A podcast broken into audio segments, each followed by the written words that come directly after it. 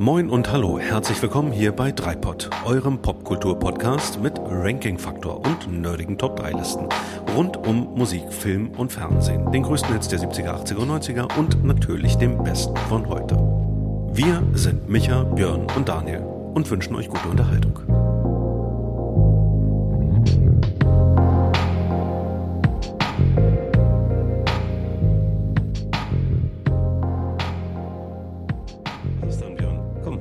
Drum Solo. bring it on. Dann habe ich dich trotzdem lieb weiter.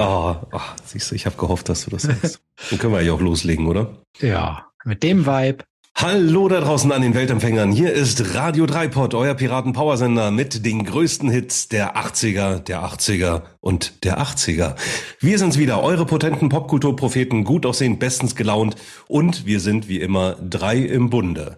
Hier ist der Mann, in dessen Blick ich eine nervöse Mischung aus Angst und Vorfreude wahrnehme, denn noch weiß er nicht, wie viel Collins er heute ertragen muss. Hier ist der Begründer der Podcast-Pyramide, kommt in sein Programm, denn es kann nur eingeben, unseren Highlander, den einzigartigen Björn. Guten Abend. Und hier ist der Mann, der mindestens so schlau ist wie MacGyver. Sein Mikrofon hat er sich aus Büroklammern, Kaugummi und Toastbrot zusammengebaut. Eben noch eine Wassermelone getragen, jetzt mit 1.21 Gigawatt unterm Hintern zurück aus den 80ern. Hier in der Zukunft, hier ist er der Musikliebhaber, der Mad-Magazin-Leser, der MTV-Gucker, unser multitalentierter Medienmann, der Micha. Ich bin euer Daniel Düsentrieb und ich begrüße alle Zugeschalteten heute ganz herzlich zu Folge Nummer 37 und zu unserer Schlacht der besten Songs der 80er. Jungs, schön, dass ihr da seid. Lasst uns über Popkultur reden. Ja, geiles Guten Intro, Abend. Daniel. Vielen Dank dafür. Sehr gerne. Je jedes Aber- Mal ein Highlight an sich. Aber wir machen heute ein etwas anderes Intro. Ihr habt sowas befürchtet oder auch nicht. Denn bevor wir hier gleich über unsere Nominierung sprechen, und dann könnt ihr auch ausführlich zetern, jammern, rumheulen, wie schwer euch die heutige Auswahl gefallen ist und Mimimi und natürlich auch, wie geil die 80er waren. Aber wir blicken erstmal zurück auf drei Jahre Dreipod. Oh, das heißt. Birthday. Lieber Dreipod. Wir sprechen erstmal darüber, warum wir seit drei Jahren diesen Podcast machen. Und wie es meine liebenswerte Art ist, schubse ich euch gnadenlos ins eiskalte Wasser. Und ich guck mal zu Micha. Micha, was hast du dir Ja. damals nur dabei gedacht? Ja zu sagen, meinst du? Ähm, man muss ja der Ja, ja, ich will zu sagen. Ja. Ja, Daniel, ich will. Das habe ich ja schon viel zu oft in diesem in meinem Leben gesagt. Ja, du Mhm. kamst, du hast ja irgendwann mal diese Idee geäußert und ähm, wahnwitzigerweise in den Raum gestellt, ob man da nicht mal was machen könnte. Du bist da weiter am Plan dran. Und du hast ja auch schon in Folge eins gesagt, dass das Prinzip ja eigentlich schon vorher erprobt war an vielen Ostseewochenenden. Insofern Also nochmal zurückspulen zu Folge 1. Genau, Folge eins. Insofern ist mir der, der, das Ja sagen gar nicht schwer gefallen damals. Aber du hast ja auch drei Jahre durchgehalten. Also da muss ja auch ein bisschen, also irgendwas musste ich ja bei Laune gehalten haben, so über die Ich lange weiß, das, Zeit. das klingt so, das klingt so ein bisschen, als ob ich bei jeder Folge dabei war, aber wer ganz genau hinhört, da werden auch oft, oft Sachen wiederholt, so wie du schon Ja. gerade gesagt hast, doch bei der Einstiegsfrage, also so schwer wie heute ist es mir lange nicht gefallen, das habe ich schon mehrmals gesagt, das kommt aus der Konserve, ne? Also Ja, ein ja. paar Sachen sind dann auch zusammengeschnitten. Ja, also ich habe ja auch viel getrickst in der Vergangenheit. Ne? Also das Mittlerweile lauf, lo- läuft doch dein Beitrag über so eine KI, oder? Genau. Da fehlt auch nicht mehr viel, ja. Ja, Björn, wie sieht das bei dir aus? Du hast ja auch lange durchgehalten. Ja, das freue mich auch mal wieder. Wir haben ja schon mal gesagt, ne, das ist so äh, eine Möglichkeit, wie wir auch mal zusammenkommen. Das ist für mich eigentlich so die Mhm. Hauptmotivation, ähm, dass wir äh, damit ein strukturiertes Zeitfenster für uns haben, Ja. wo wir Dass da uns nebenbei eine Aufnahme läuft, ist eigentlich zweitrangig. Das ist mir auch erst irgendwie später aufgefallen, ne, als mich Ja. mal jemand auf der Straße Ja. angesprochen hat. Ähm, Jahr. Nee, an, ansonsten ist es halt so, dass ich ähm, vor, vor ungefähr drei Jahren ziemlich fertig war mit der Welt und dann überlegt habe, machst du eine Therapie und dann kam das hier um die Ecke und Ja. diese therapeutische Funktion, die ist für mich so, ja, das ist so, so ein Lebenselixier geworden. Hättest du ein Coaching machen können, ne? Aber naja, Podcast ist ja, ist ja irgendwie auch ganz schön. Und ähm, Wie, wie ist es denn bei dir, Daniel? was, was, was macht das mit mir, ne? ähm, ja, also genauso wie du es gesagt hast, schlicht und ergreifend, wir verbringen regelmäßig eine gute Zeit miteinander. Also das ist halt wirklich, äh, man hat, man hat so einen Fixtermin und ja, auch wenn das, es ist ja auch ein bisschen Arbeit, das darf man ja auch erwähnen. Also es, es bedarf immer einer gewissen Vorbereitung und Recherche und natürlich auch die Post-Production und so weiter. So ein Podcast macht sich nicht von allein, aber wir verbringen immer wieder eine gute Zeit miteinander und ich muss auch immer wieder sagen, ich mag diese bisweilen unmöglichen Herausforderungen, die wir uns immer wieder stellen. Also ja, Herausforderungen, man könnte auch Zumutungen sagen, mhm. äh, die, die wir uns da auferlegen und dieses Abtauchen in also in, in Videos, in Musik, Musik zu hören, sich gedanklich mit diesen Themen zu beschäftigen, das macht einfach total Spaß. Hm. Und also auch diese Rabbit Holes, von denen wir immer sprechen, ne? wenn man einmal anfängt und dann abbiegt und dann guckst du das noch, machst dies noch, das ist wirklich, ähm, das ja, das macht großen Spaß und äh, das dann eben in Regelmäßigkeit zusammenzumachen. Also schön, dass uns das über all die Monate und, und all die Folgen, die es mittlerweile sind, äh, wie erwähnt, heute Folge 37, dass uns das äh, offensichtlich verbindet und nach wie vor Spaß macht. Und wir stellen ja auch immer wieder fest, uns gehen die Themen nicht aus. Ne? Also die ganz, ganz großen, das haben wir auch letztens mal gesagt, die ganz großen äh, Dinger, so Top 3 Songs aller Zeiten und so weiter, das, das heben wir uns noch ein paar Jahre, Jahrzehnte auf. Haben wir, aber muss vielleicht auch fairerweise sagen, selbst wenn ich raus wollte, ich komme gar nicht raus. Also die Verträge sind so wasserdicht, ja, dass ich ja. gar nicht aussteigen könnte. Ja, gut, ich habe ich hab mir auch was dabei gedacht. Also das, das wäre noch schöner, wenn wir das jetzt irgendwie drei, drei Folgen ja, machen und dann, dann war's das. Ne? Also nee, nee. Vielleicht ist aber ein Trade denkbar, ne? Also eine schwere Scheidung wird das werden. Wer kriegt ja. die Kinder, wer kriegt die Episoden, die Mikrofone? Das stimmt. Das stimmt. Und, und wer kriegt die Kassettenhülle, die du einst ausgepackt hast bei ja. Top 3 Hörspiele? Oh ja, uh. ja. Die Signature-Soundeffekte hier. Genau. Naja, also insofern, ähm, ich, ich sag mal, Gentlemen, es ist mir eine Ehre, eine Freude, mit euch nach wie vor diesen Podcast zu machen, seit über drei Jahren. Ähm, und bevor es noch rührseliger wird, würde ich sagen, lasst uns beginnen. Naja, wir müssen erstmal noch also erklären. einer, einer in dieser Runde muss noch was erklären. Ja, die, die Einschränkung, genau. Also es, es, es gibt ja es gibt ja mittlerweile keine Episode mehr ohne Einschränkung. Ein Sternchen. Ohne nächtliche Anrufe, Belästigung äh, digitaler Art, wo dann gesagt wird, nee.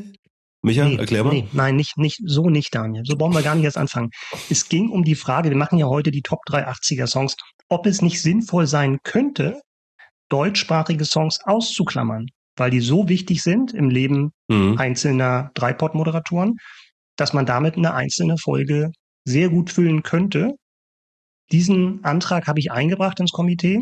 Ja. Der wurde einstimmig angenommen. Insofern verstehe ich gar nicht, wo jetzt diese wo jetzt plötzlich diese Schärfe herkommt. Ja, okay. Also das, das, das ZPK, das äh, zentrale Podcast-Komitee, ähm, hat dann hat dann entschieden, wir lassen die deutschen Songs heute weg, also die die deutschsprachigen Songs und reichen das äh, bei einer anderen Gelegenheit nach, um ja, um sie Gebühren zu feiern, um sie Gebühren um den zu feiern, Stellenwert zu, den sie verdienen. Ja, aber Nino der Angelo hast du doch schon mal nominiert eigentlich, ne? Aber na gut, okay, es ist alles zu seiner Zeit. Weltklasse, Weltklasse. Welt, natürlich Weltklasse. Europäische Weltklasse. ja. Okay, also gut, das hätten wir geklärt. Wir machen heute die internationalen 80er, außer die deutschen 80er. Ja, was gäbe es noch zu sagen? Äh, die übliche Regelkunde, wir nominieren Reihe um unsere ja, unsere Songs der 80er, 321 und äh, sind danach völlig erschöpft, völlig fertig mit den Nerven, mit der Welt und weinen uns selig in den Schlaf. Muss ich sonst noch was erwähnen? Vielleicht die, die Anmerkung von unserem Hörer Gregor, der uns ja, ja. gleich eine Richtlinie mitgegeben hat. Ja, sag mal die Richtlinie. Liste die Richtlinie, wenn ich das jetzt mal so paraphrasiere, ja. war von wegen, wir sollen es ja nicht wagen, kein Michael Jackson Song zu wählen. Also wir ja. sollten unbedingt einen mit dabei haben und am besten Dirty Diana. So hatte ja. ich seine Mail verstanden. Ja, ich glaube, es waren noch ein paar Ausrufezeichen im Spiel. ähm, da waren noch ein paar unflätige Be äh, Beschimpfungen dabei, aber die habe ich jetzt mal weggelassen. Ja, das macht Aber der, der Auftrag, also die Botschaft war klar. Ja, aber er hat, er hat tatsächlich auch noch eine Top 3 nachgereicht. Das kann ich euch auch noch sagen. Aber das machen wir dann nach Leider nach Einsendeschluss. Nach, Tut mir leid. Ja, genau. Gerne beim nächsten Mal wieder. Nein, also wir machen, wir machen natürlich dann nach unseren Nominierungen wie immer äh, Feedback. Wir haben auch akustisches Feedback wieder bekommen.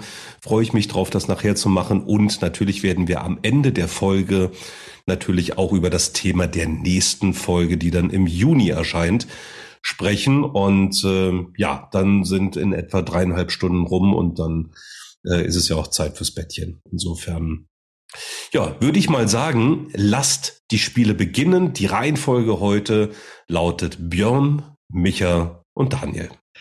Ja, auch ich muss jetzt, bevor ich mit meiner Nummer drei beginne, erstmal ein paar Vorbemerkungen machen. Mm. Also, wir unterhalten uns ja oft über die Frage, wie ging es dir mit dem Thema? Und wie immer ging es mir natürlich schwer mit dem Thema. Es war eine Herausforderung und so weiter. Es ist eine ähm, Ehre, überhaupt nominiert zu sein. Es ist genau, ja. Ähm, so ein Textmakro bei Björn. Ey. Kon ja. Konzentriere mich nur auf die heutige Folge. Mhm. Ich denke von Folge also, zu Folge. Leute, ja. es ist ja so. Wenn man dann so eine Auswahl treffen muss, dann geben einem viele Dinge durch den Kopf. Was setzt du für Kriterien an und so weiter. Und ich fange mal damit an, dass ich erstmal heute kein Lied nominiere, was ich an anderer Stelle bereits nominiert habe. Mhm. Ja, weil ich mir sage, das ist dann da schon gewürdigt. Dazu zählen Summer of 69 von Brian Adams, welchen ich nominiert hatte. Dazu zählt ja. Sweet Child of Mine von Guns N' Roses, äh, die ich bei Top 3 Gitarrensolo auf 1 und 3 hatte.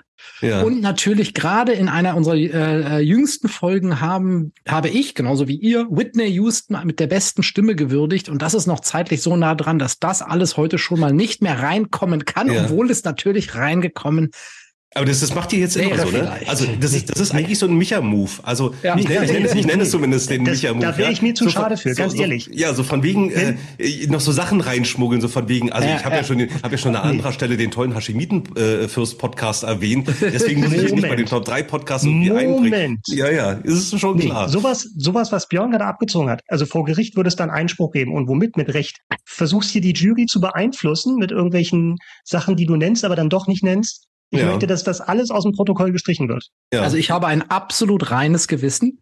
Genau. Äh, und äh, ansonsten nochmal in Folge, in Folge 36. Ja, in Folge 36 nochmal reinhören hier. Und den Spotify-Protokollanten noch, noch mal vorlesen lassen, was der Micha man da. Man muss ja auch noch Platz lassen für die Top 3 Songs aller Zeiten irgendwann, wo ja sowas auch nochmal auf. Ja, die machen wir erst in 40 Jahren. Genau. Haben wir doch beschlossen. Also in 40 Richtig. Jahren machen wir das. Top 3 Songs, Top 3 Filme und äh, dann werden wir alle als friedliche Männer von dieser Welt so. gehen. Das ist doch irgendwie auch ganz schön. Nachdem ich das vorweggeschickt habe, ja. komme ich jetzt zur nächsten Ebene meiner Vorüberlegung. es ist ein Stellvertretertitel, lass mich raten. Das kommt gleich noch bei den einzelnen Kategorien. Also, ne, ich habe mich gefragt, wie machst du das? Ne? Was greift den Sound der 80s am besten auf? Ist das ein Kriterium? Oder das geht's gut? Oder geht es einfach darum, was ist einfach der beste Song aus den 80ern insgesamt? Darum unabhängig davon, dachte ich. Ja. ja. Moment. Ähm, bei der Kategorie kann ich nicht mitreden, denn ich habe ja keine Ahnung von Musik. Ähm, mhm. Ich habe mich dann gefragt, ist es vielleicht, welche Musik habe ich damals gehört? Aber gut, ich war einen Großteil der 80er noch sehr klein. Ähm, also vielleicht ist das auch nicht das Richtige. Und am Ende habe ich mich mit mir selber wieder mal geeinigt. Schön. Es wird wie immer einfach emotional. Es ist einfach das, was vom Gefühl her passt und ob das dann intellektuell begründbar ist, ist eine andere Sache. Welche Stimme in deinem inneren Team ist denn die lauteste, Björn? Zum Platz drei ist die lauteste der kleine Björn. Und damit starten wir jetzt auch endlich mal rein mit meiner Nummer drei.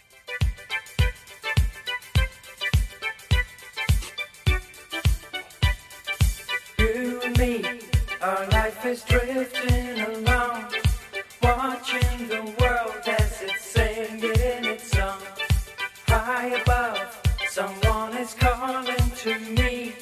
Life is for living and living is free.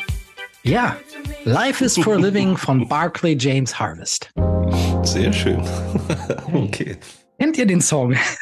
Ja, ja, ja, ich kenne den auf jeden Fall. Also, weswegen ich gerade wirklich so krass schmunzeln musste. Ich, ich war ich der Meinung, ich habe alles aus den 80ern gehört in den letzten Wochen, aber ausgerechnet diesen Song, der ist mir nicht über, über den Weg gelaufen. Also auch der, der Spotify-Algorithmus hat den nicht ausgespuckt. Insofern, ja, schöne Überraschung. Ja, es ist wahrscheinlich keiner der All-Time-Songs aus den 80ern, wenn man Hitlisten durchgeht. Es ist kein Michael Jackson, kein Madonna oder ähnliches von der Kategorie her. Aber es ist ein Song, den ich erstens in den 80ern gehört habe und der für mich eine ganz persönliche Bedeutung hat. Und deswegen ist er hier.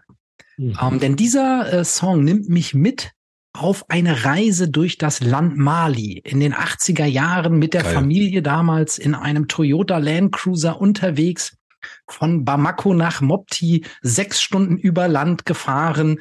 Ähm, und wir hatten eine MC-Kassette damals mit, eine MC, 60 Minuten. Ja, also da waren nicht viele Songs drauf und einer der Songs war der, das heißt, den haben wir mindestens zehnmal auf der Fahrt gehört. War das ein Mixtape oder war das ein Album von Das war ein Mixtape von, von, von meiner Mutter, die einfach ein paar Songs damals äh, irgendwie aufgenommen hatte mhm. und in und mitgenommen hatte diese Kassette und da waren aber auch noch zwei VHS-Kassetten Fackeln im Sturm mit im Gepäck, wenn ich mich recht ja, entsinne, Die sind zu Hause geblieben, die haben wir ja genau, aber das ist so ungefähr die, die Zeit. wurden nachgeschickt. Ähm, ja, das ist einfach, ähm, das ist einer der Songs, die mir aus dieser Reise und aus dieser Zeit einfach auf eine gewisse Art und Weise ins Blut geschossen sind. Und wenn ich den heute höre, dann nimmt es mich sofort wieder mit in diese unbeschwerte Zeit im Alter von zehn Jahren auf diese Reise in die Familienzeit äh, äh, mit rein und stiftet dieses Gefühl von Wohligkeit. Und gleichzeitig hat der Song irgendwie vom Sound her auch was, was gut in die 80s passt. Und das mhm. fand ich so zusammen, dass äh, deswegen kam der hier heute rein. Ja, ich glaube, cool. selbst wenn, wenn jemand den zum ersten Mal hört und nicht aus, weiß, aus welchem Jahrzehnt er ist, dann glaube ich, fällt das Raten nicht schwer. Ne? Der, also dieser ja. dieser Synthi-Sound ist schon sehr markant. Ja. Aber sag mal, wenn du zehn warst, dann war der Song ja da auch schon nicht mehr taufrisch. Ne? Das ist Anfang der 80er oder so? Genau. 1980 Mhm. und ähm, das war damals schon Oldie, als du den gehört hast. Fast schon ein Oldie. Genau. Ähm, ja, Barclay James Harvest haben irgendwie auch ein Riesenkonzert vorm Reichstag gegeben, irgendwie so ein kostenloses Konzert mal. Unter anderem dort auch diesen Song gespielt. Und ich finde auch heute irgendwie, ne, das ist das, das Schöne, so einige dieser Zeilen, Life is for living and living is free. Ja.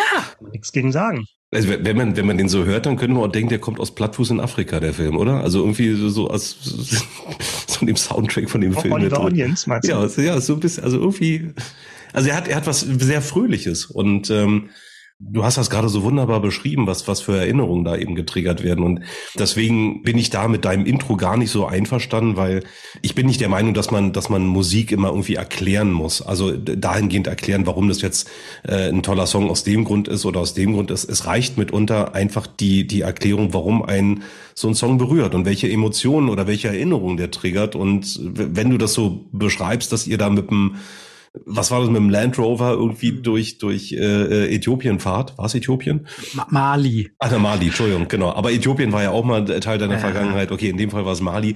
Äh, dann passt das so gut. Und wenn ich diesen Song dazu höre, dann dann kann ich mir das, ich kann mir das richtig gut vorstellen. Ja, weil ich habe auch so Songs, bei denen, da, da haben wir mal drüber gesprochen, bei denen es waren die Guilty Pleasure Songs und es waren die, die Sommerhits. Also wenn ich so an Sunshine Reggae oder Kalimba de Luna denke, dann sitze ich gedanklich irgendwie als Knirps auf der Rückbank eines VW Käfers und fahre mit meiner Mutter an die Ostsee. Ne? Also das sind dann genau diese, mhm. diese Momente und Emotionen, die da, die da äh, angesprochen werden. Insofern, das, das finde ich total gut, äh, auch von der, von der Begründung, von der Erzählung her. Ja. Sind ja interessant, ob ein Kriterium sein muss, dass das ein Song ist, den man nicht ständig hört. Also wenn man irgendwie Radio anmacht und da mal irgendwie einen Sender hat, der auch 80er spielt. Ja. Und das ist ja beim Jahrzehnt wie den 80ern tatsächlich eine Gefahr. Zumindest mhm. war das bei mir ein Kriterium, wo ich gesagt habe, oh, wenn er, da ist halt die Gefahr, dass ich mit denen überhört habe über die letzten Jahrzehnte. Und ähm, das ist zum Beispiel ein Song, der eher seltener läuft, finde ich. Ja. Also das ist jetzt keiner, der irgendwie eine, eine, eine hohe Rotation hatte oder hat.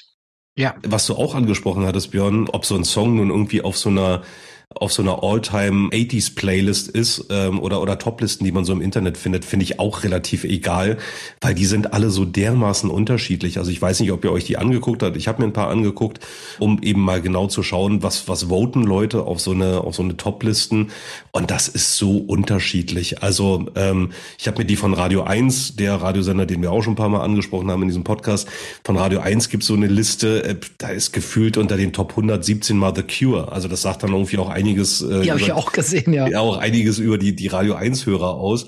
Ähm, aber da sind so viele Sachen drin, mit denen ich gar nichts anfangen kann und wo ich sage, pff, ja, mag irgendwie in diesem Jahrzehnt entstanden sein, aber es ist halt wirklich auch die Frage, was, was empfindet man dabei, wenn man an die 80er denkt? Und da habe ich dann auch eben eine ganz, ganz, also eine höchst subjektive Meinung und ein höchst subjektives Empfinden zu. Insofern, ja. Aber es ist ein cooler Auftakt auf jeden Fall schon mal. Micha, möchtest du weitermachen? Bist du bereit für deine Nummer drei? Unbe sowas von bereit. Ähm, ich habe ein bisschen gehadert mit meiner Nummer drei, weil das zwar einer meiner Lieblingssongs ist, aber ich hatte gezögert, das bei den Top 80ern zu nehmen, weil ich das nicht mit den 80ern assoziiere. Also das, was mhm. Björn gerade gesagt hatte, von wegen, es haben, muss es eigentlich diesen 80er-Vibe transportieren. Und ähm, das ist eine Band gewesen, die ich erst später entdeckt habe, und äh, für mich tatsächlich für die 90er eher steht und die Gruppe heißt Guns N' Roses und der Song heißt Sweet Child of Mine. Oh, sehr schön. Geil. Insofern greift da auch nicht Björns Sonderregel, die er hier eingeführt hat, dass er schon genannte Sachen nicht mehr nennen könnte. Also ich war davon unbeeinflusst, denn Björn hat es natürlich bei den ähm, Gitarren-Soli in Folge 15 gehabt, ich glaube sogar auf Platz 1 und hat natürlich auch keine Frage eines der besten Gitarren-Soli und äh, der, der, der, der besten Riffe, wenn man so will. Aber es ist auch ein genialer Song. Genial. Und ja. mhm. da hören wir jetzt mal rein.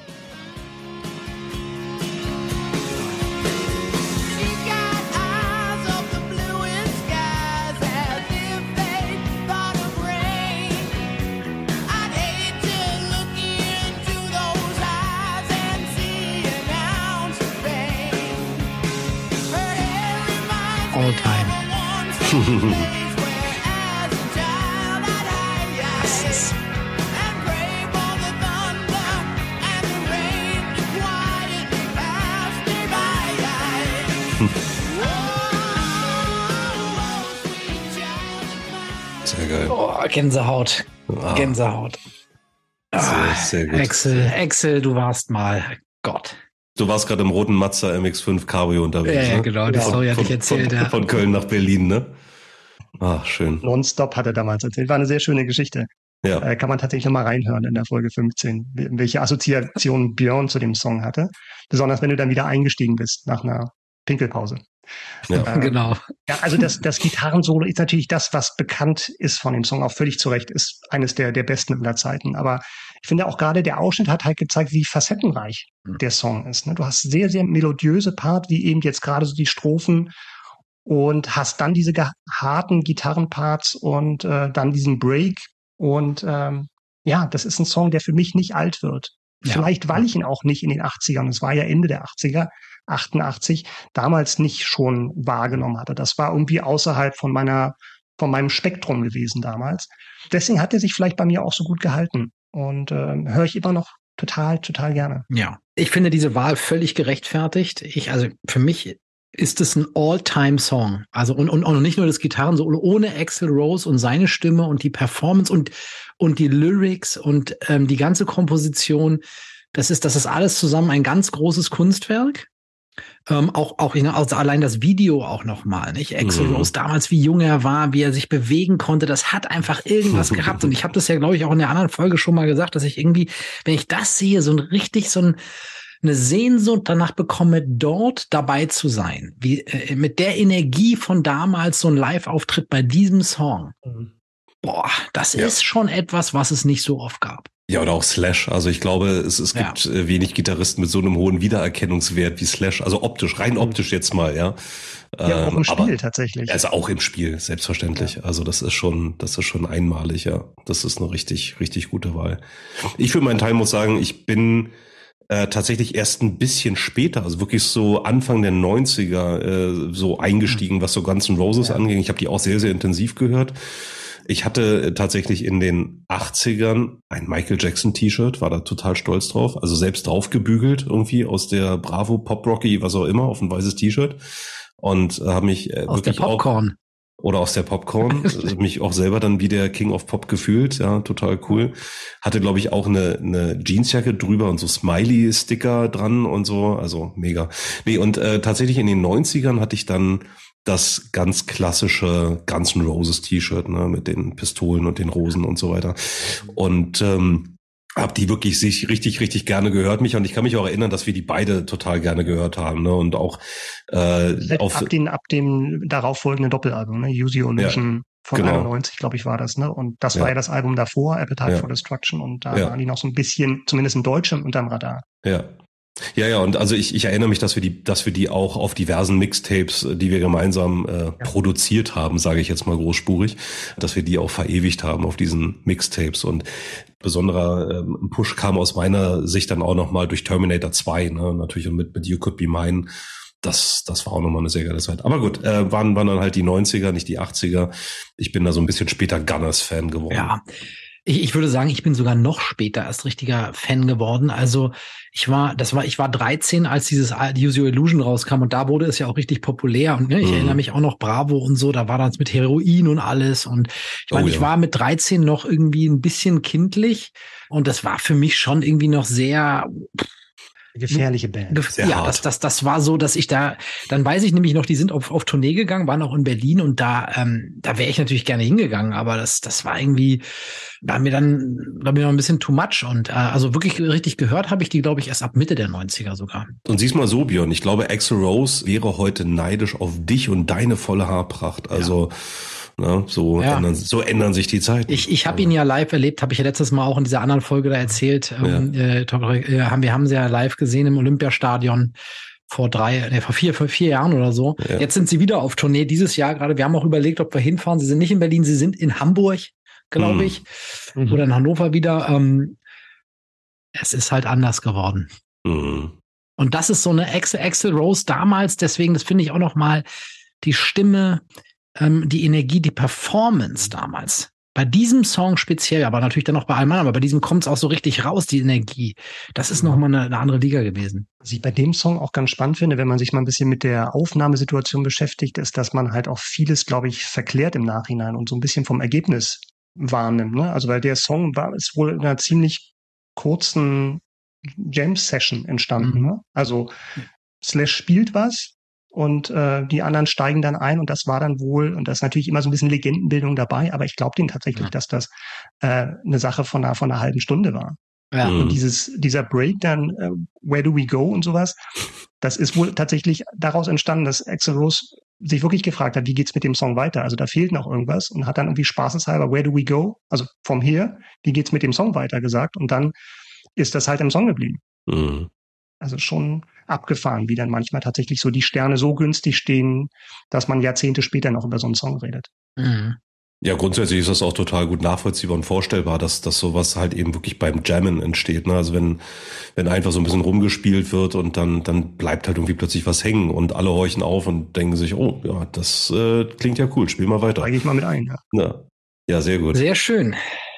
Geht ja schon wieder rund hier. Ist ja schon wieder. Äh aber rund ist es ja eigentlich erst, wenn du die Runde rund machst, Daniel. Eieieiei, okay. Wenn ich die Runde rund mache, naja, also mindestens einer von euch wird sich jetzt über meine Top 3 Songs der 80er nicht sonderlich wundern. Ich spiele es einfach mal an und ihr werdet es schnell erkennen.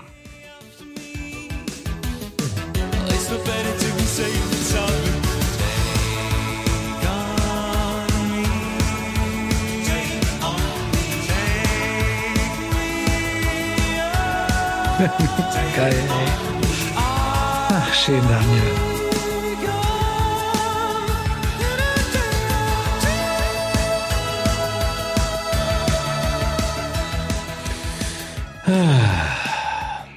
Björn, du hast es eben auch so schön zusammengefasst, ähm, äh, oder, oder ihr beide habt äh, das, das so aufgegriffen.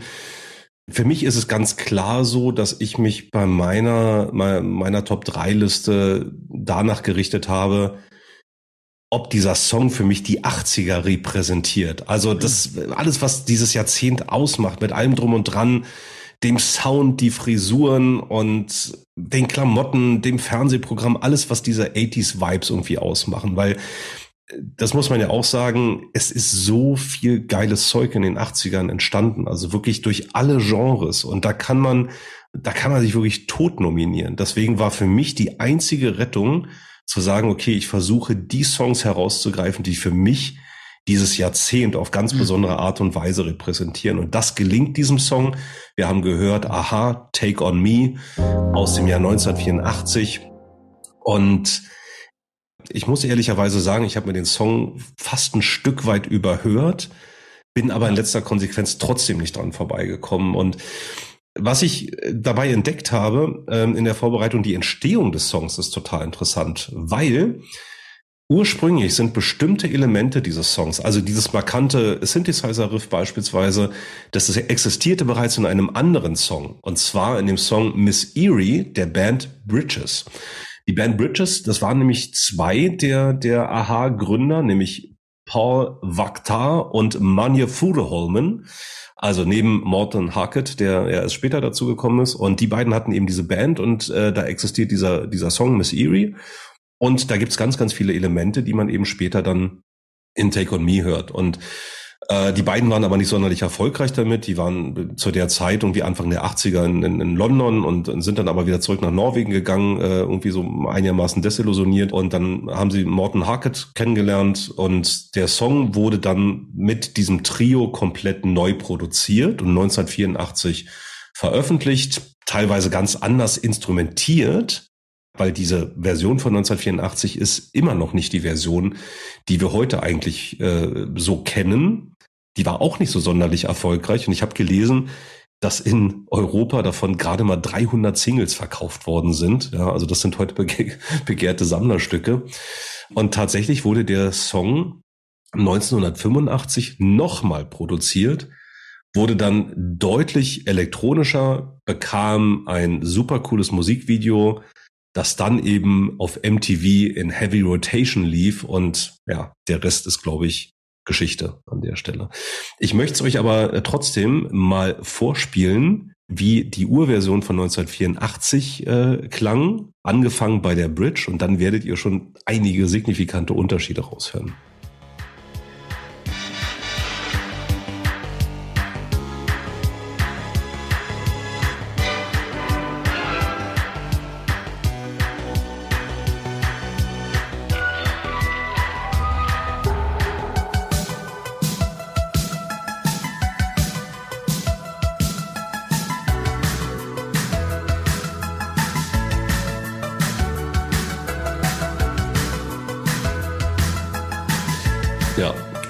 An was, der Stelle. Was Morten Hake doch für einen Unterschied macht.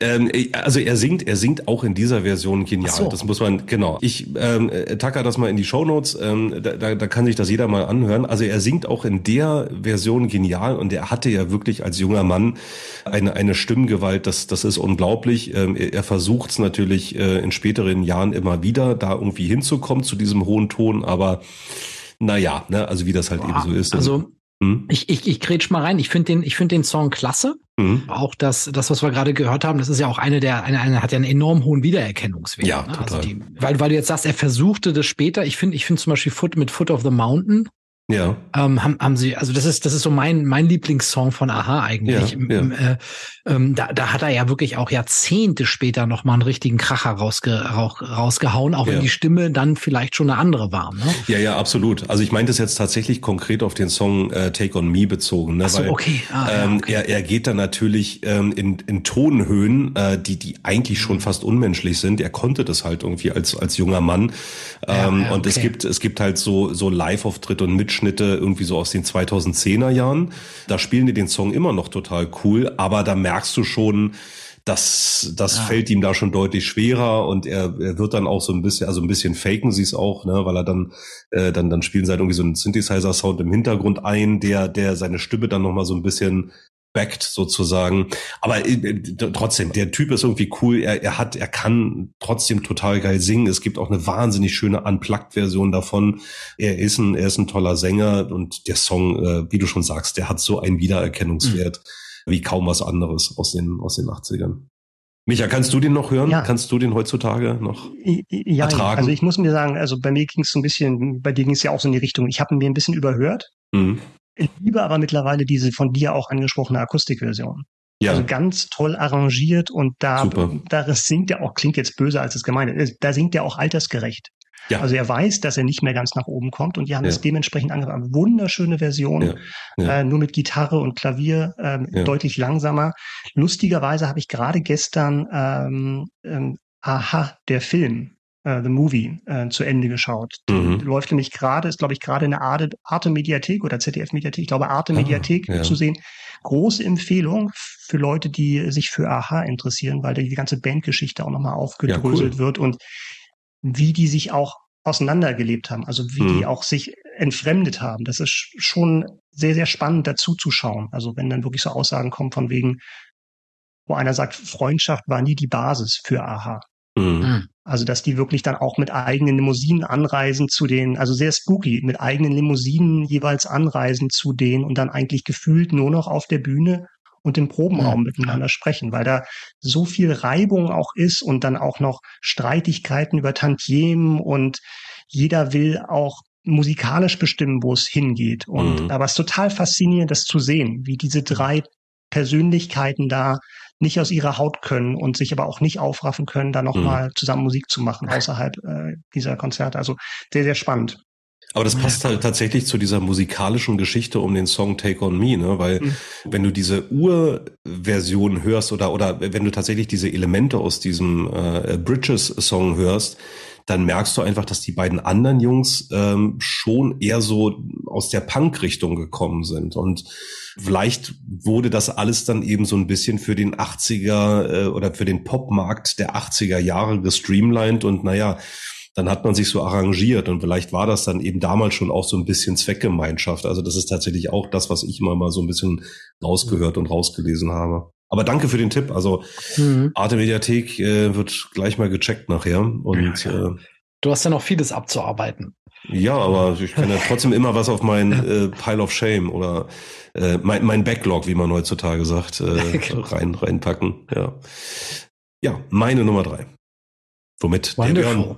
Ja, meine Nummer zwei. Wir bleiben bei Biografiearbeit. Wir bleiben in den 80ern. Wir bleiben in den 80ern. Wir bleiben sogar im Jahr 1980. Hm. Also ich, ich hätte gar nicht älter werden müssen als zwei. ähm, aber schön, äh, schön, dass es doch geklappt hat. Der Song, der jetzt kommt, der betrifft eine andere Lebensphase von mir. Und das kennt vielleicht mancher. Man ist total verliebt in ein Mädchen und ähm, ist in einer Beziehung, die sich vielleicht auch noch äh, halbwegs in den Anfangszuständen befindet. Und äh, dann kommt ein anderer Mann. Und man selber ist äh, der Verlierer. Oh. Und äh, das ist eine, natürlich eine sehr schmerzhafte äh, Erfahrung, wie man sich vorstellen kann. Und ähm, das äh, habe ich tatsächlich ähm, mal so erlebt. Und äh, in dem Zusammenhang ist dieser Song, den habe ich durch Zufall dann mal gehört auf der Potsdamer Chaussee in Berlin-Zehlendorf.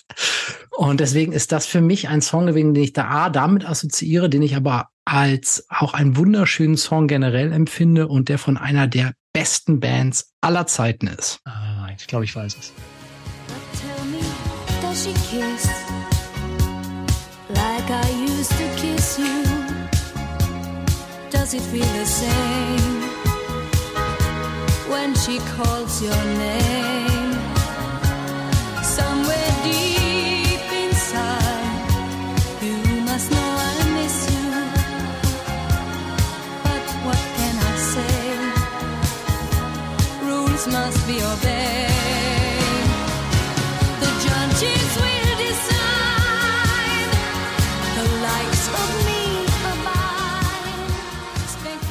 Ja, The Winner Takes It All von ABBA aus dem Jahr 1980. Und ich habe ganz bewusst diesen Ausschnitt gewählt, ähm, weil diese Lyrics, die treffen für mich so ins Herz, ja.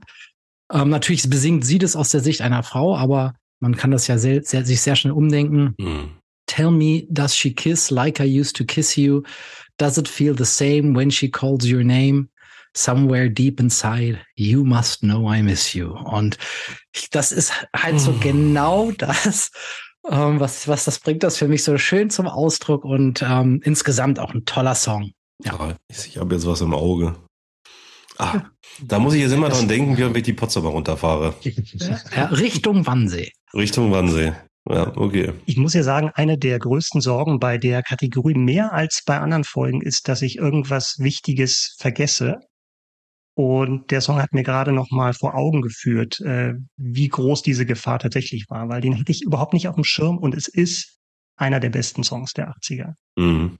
Ganz, ganz wunderschöner Song. Also ja. auch wie viel Zeit der sich nimmt am Anfang, äh, bevor überhaupt der Beat losgeht, wenn man das so nennen kann. Wunderschöne Lyrics und ähm, wunderschöne Komposition. Ich kann da noch einen draufsetzen, weil ich habe sogar drüber nachgedacht, ob Björn aber nominieren könnte, aber ich habe immer an Super Trooper gedacht. Mhm. Und uh, The Winner Takes It All hatte ich überhaupt nicht mehr auf der Agenda, weil ich den tatsächlich, ich habe den irgendwie gedanklich mehr in die 70er gepackt, aber äh, ja, alles richtig gesagt gerade. Es ist, es ist ein wunderschöner Song, er passt er passt so, so gut in, in diese, in diese Folge, in, in diese Auswahl. Es, es gibt immer, irgendwas vergisst man immer. Irgendwas kriegt man nicht mit oder übersieht man oder überhört man. Ah, furchtbar. Es ist, es ist übrigens, Daniel, ne, um Super Trooper aufzuhören, es ist auf dem Album Super Trooper drauf gewesen und mhm. war die erste Single-Auskopplung dieses Albums ah, okay. äh, 1980. Ja. ja. Da bin ich nicht sattelfest genug, was ABBA angeht, das, das merkt man gerade, aber das spielt ja keine Rolle. Es ist ja trotzdem ein Song, der eben A, wunderschön ist, der einen wahnsinnigen Wiedererkennungswert eben hat und, und äh, ja, ich glaube, über ABBA alleine könnte man ja auch irgendwie stundenlang sprechen. Und ich bin jetzt gar nicht mal der, der allergrößte Fan. Ähm, aber trotzdem gibt's bei ABBA irgendwie nix, wo ich sage, boah, nee, das ist ein schlechter Song oder das war nix. Da ist irgendwie alles, was ich irgendwie kenne, das gefällt. Ich, ich, ich glaube, äh, die beiden, ähm, Björn und Benny, sind auch Genies, ne? Also die, was, was die an Kompositionen zusammengebaut haben über die Jahre, mhm. äh, sucht seinesgleichen. Und was, was ich, was mir auch nochmal aufgefallen ist, war aber einfach natürlich diese frühen Werke. Wir hatten, ich hatte ja auch schon mal Waterloo nominiert bei unseren Top 3 ESC-Hits. Ja. Ähm, äh, sind Stimmt. ja die, äh, da am Anfang gab es auch noch viel mehr von diesen Abtempo-Dingern und, und so. Und gegen Ende der, der Zeit von ABBA wurde es zum Teil langsamer, melancholischer, ne? Und das sind eigentlich die Dinge, die ich heute am schönsten finde. Wenn, dann wäre es bei mir eher noch auf, auf andere ABBA-Songs am Ende hinausgelaufen, aber der ist wirklich ganz, ganz oben. Mhm. Der kriegt ja auch nochmal eine besondere Bedeutung, also neben dem Bild von dir auf der Potsdamer, ja auch nochmal eine besondere Bedeutung, wenn man dann die Hintergründe ja. sich so ein bisschen anschaut, ne? Ja. dass sie dann praktisch schon den Song singt, ja mit Blick auf ihren Mann. Ne? Die waren ja, ja. beide äh, verheiratet, beide Pärchen in der Band. Und das war ja schon der Abschied praktisch. Und die mhm. Band blieb bestehen, während die Beziehung oder die Ehe schon auseinanderging. Ja? Und genau. äh, wenn man das dann nochmal weiß, das kriegt dann nochmal eine andere Ebene. Ne? Das, ja. das kommt dann nochmal on top. Ne? Also das erstmal die Komposition ist genial und die Texte, ne? aber wenn man das dann noch weiß, ne? das ist völlig krass. dass sie da eigentlich über ihr eigenes Leben singen muss ja. oder sowas, weil ihr, ihr Mann und äh, Ex-Mann und immer noch Bandmitglied ihr praktisch diesen Song übergibt zum ja. einen. Also, also das, ist völlig, ne, das, erstmal, dass, dass das also quasi für sie in dem Moment biografische Realität ist. Mhm. Was man in meines Erachtens diesen ganzen Breakup auch in Videos und Live-Auftritten sieht, dass da schon eine ganz andere Stimmung herrschte bei denen. Mhm. Aber dass dann der Typ, der sie ja quasi sozusagen verlassen hat, ihr mhm. dann diesen Song in den Mund schreibt, das hat schon nochmal eine besondere Qualität. Und der heißt dann auch noch The Winner Takes It All. Also das ist schon krass. Okay. Ja, also das auch das, diese, diese, äh, diese zeitliche äh, Überschneidung, die, die war mir gar nicht bewusst. Also das, das ist ja unvorstellbar. Also da, mhm. das, das dann irgendwie noch professionell so weiterzuführen und durchzuziehen. Also ja, das ging ja dann nicht mehr lange. Das, das ja. waren dann die absoluten Endzüge. Aber ja, ja. übrigens Folge Folge Nummer 13, Top 3 ESC-Songs von Iren und Irren, zwei Jahre her. Mai 2021. Wahnsinn. Immer noch aktuell, macht ja, immer noch Spaß. Ja, vor allem jetzt, wo ESC ist, nächste Natürlich. Woche, ja. übernächste Woche. Ja. Können wir, up, können wir updaten, die Folge. Ja, genau. ESC Reloaded. Ja, sehr schöne Wahl, Björn. Ja. Sage ich ja nicht oft, aber das stimmt. Also ich muss auch ganz ehrlich sagen, wenn Micha das so sagt, dann, dann, dann geht mir so richtig nochmal auch, boah, das macht mich stolz. Geht das Herz auf. Dann geht mir das Herz auf. Micha, wo geht Sehr dir gut. das Herz auf? Ich glaube, wir sind uns ja alle einig, die größte Tat eines 17-Jährigen in den 80ern war Boris Beckers erster Wimbledon-Sieg. Ja. Mhm. Weil gleich danach kommt meine Nummer zwei, nämlich ein Song geschrieben von einem 17-Jährigen. Der Songwriter und Sänger heißt George Michael und der Song heißt Careless Whisper. Oh. Aufgenommen, also ein paar Jahre später, 1984. Und ich würde mal sagen, wir hören einfach mal rein in den Song weil der ist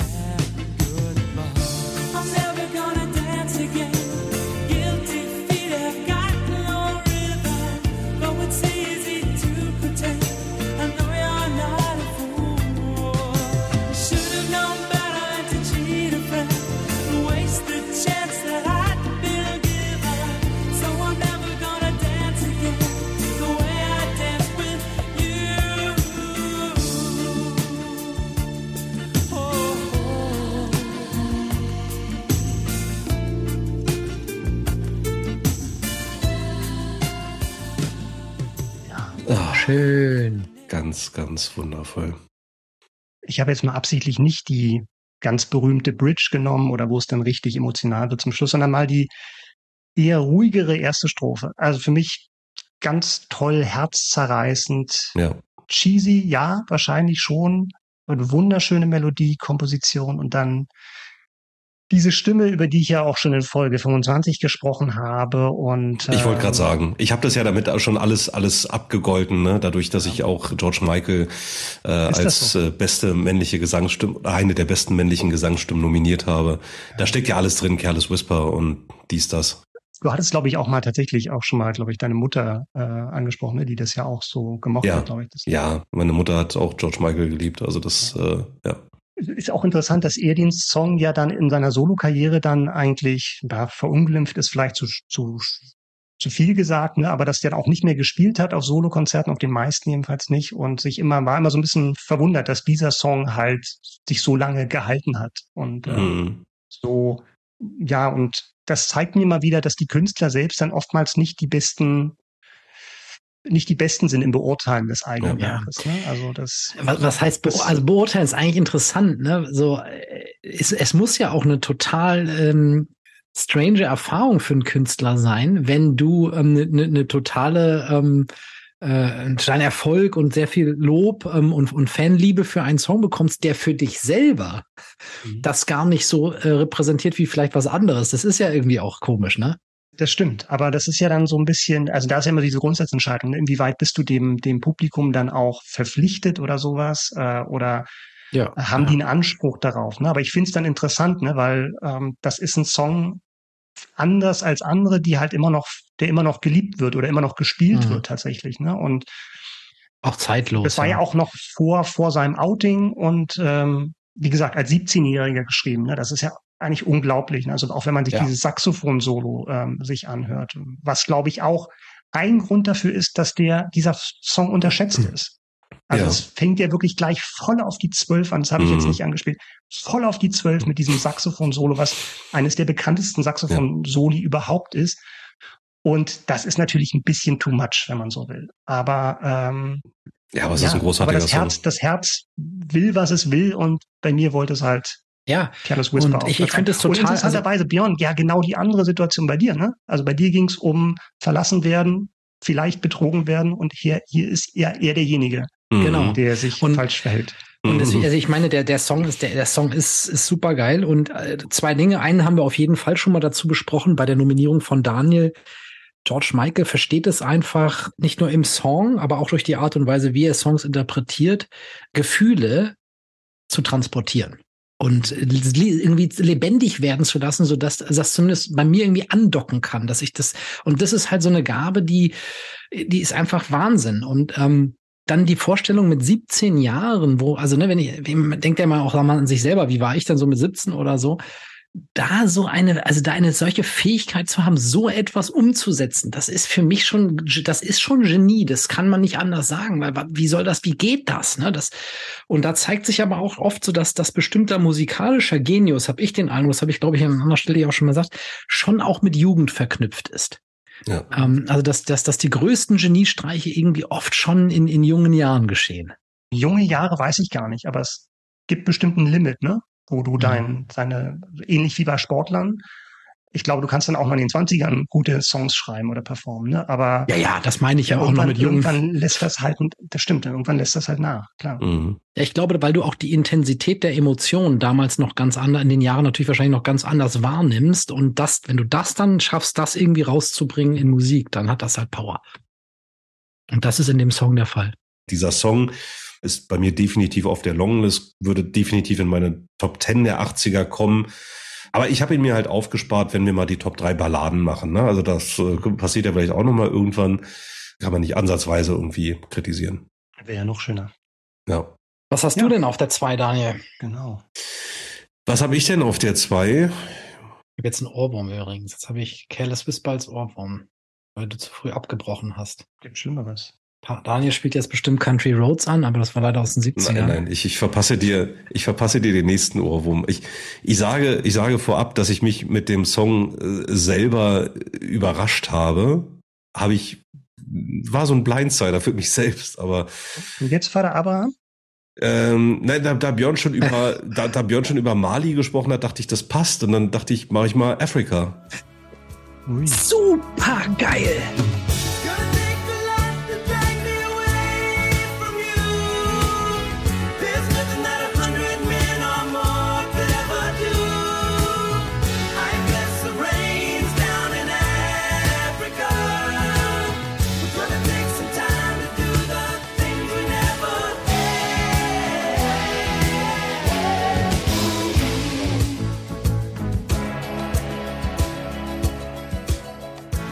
Wunderschön, meine Nummer vier. Sehr gut. Sehr schön. Ja, oh, Daniel, herrlich. Toto. Toto mit Afrika von 1982 erstaunlich, was man so in zehn Minuten komponieren kann, ne? Weil das ist so die Legende um den Toto-Keyboarder David Paik oder Pike, Paik würde ich sagen. Ja, hat er angeblich in zehn Minuten komponiert damals, als er auf seinem neuen Synthesizer herumgespielt hat. Also für alle Synth-Nerds da draußen, der legendäre Yamaha CS80. Und alle, die nichts damit anfangen können, ich sage nur Vangelis und Blade Runner Soundtrack, dann wisst ihr auch, wie der Yamaha CS80 klingt. Genau, und er hat irgendwie damit rumgespielt, äh, das in zehn Minuten zusammengeklöppelt und für den Text hat er dann sechs Monate gebraucht. Ansonsten äh, auch wieder so ein Song, der, der für mich ganz, ganz viel zusammenbringt. Also dieser, dieser Chorus, äh, die, dieser chorale Gesang ist einfach wunderschön bekomme ich auch sofort Gänsehaut. Genial, dann zweistimmig gesungen, was auch, finde ich, einigermaßen typisch für diese Zeit ist. Also wenn ihr mal so an, an Foreigner denkt, ähm, Final Countdown oder auch äh, Living on a Prayer von, von Bon Jovi, also das ist so ein Stilelement, das äh, hört man tatsächlich häufiger in den 80ern und das ist für mich bei, bei Africa von Toto ähm, ja, mhm. besonders gut gelungen. Ja. ja Aber Björn, du, du magst den Song ja offensichtlich ich, auch sehr ich gerne. Ich liebe den Song und der war bis gestern noch auf meiner 3. Oh, okay. Ähm, du hast also auch noch gut geschaffelt, ja? Ja, ja, ja. Aber ja, es ist ein ganz, ganz schön. Also ich liebe den auch. Ich freue mich jedes Mal, wenn ich den höre. Und ähm, auch der hat, der, der löst auch so eine ganze Gefühlsmelange äh, ja. äh, in mir aus. Das Video ist halt bretthart, ne? Also ja. Wer, wer sich das mal reinzieht, das, das ist ein Upturner. Ja, aber das, da, da kannst du viele nehmen aus den ja. 80ern. Also es gibt ein paar geniale, aber es gibt auch Videos, die, die ja. einfach so derbe albern sind. Noch mal Careless Whisper nochmal anschauen. Ja, das ist so eine ja, Mischung aus Raffaello, Werbespot und Erotikfilm. Also mehr, ja. mehr 80er geht nicht. Ja, nee, also Daniel finde ich, finde ich richtig, richtig cool. Ähm, äh, hätte ich jetzt auch nicht niemals damit gerechnet, dass du den nominierst. Ja, hat mich ja selber und, überrascht. Und umso schöner, ja. Ja. Echt witziger Fun Fact. Es gibt eine Kunstinstallation in der namibischen Wüste. Und zwar von einem deutschen namibischen Künstler, Max Siedentopf heißt der, äh, dort installiert. Und zwar eine solarbetriebene Anlage äh, mit einem Abspielgerät und, keine Ahnung, sechs Lautsprechern, die so kreisartig nach außen aufgebaut sind. Und in der Wüste scheint immer die Sonne, also das läuft da jetzt äh, bis in alle Ewigkeit. Das läuft da immer und immer wieder. Toto, Afrika, namibische Wüste. Falls ihr mal in der Nähe seid. Also gibt's auch ein Video äh, vom, vom Guardian, kann man auch auf YouTube äh, anschauen, wie das aussieht. Äh, total abgefahren. Also fand ich ziemlich skurril.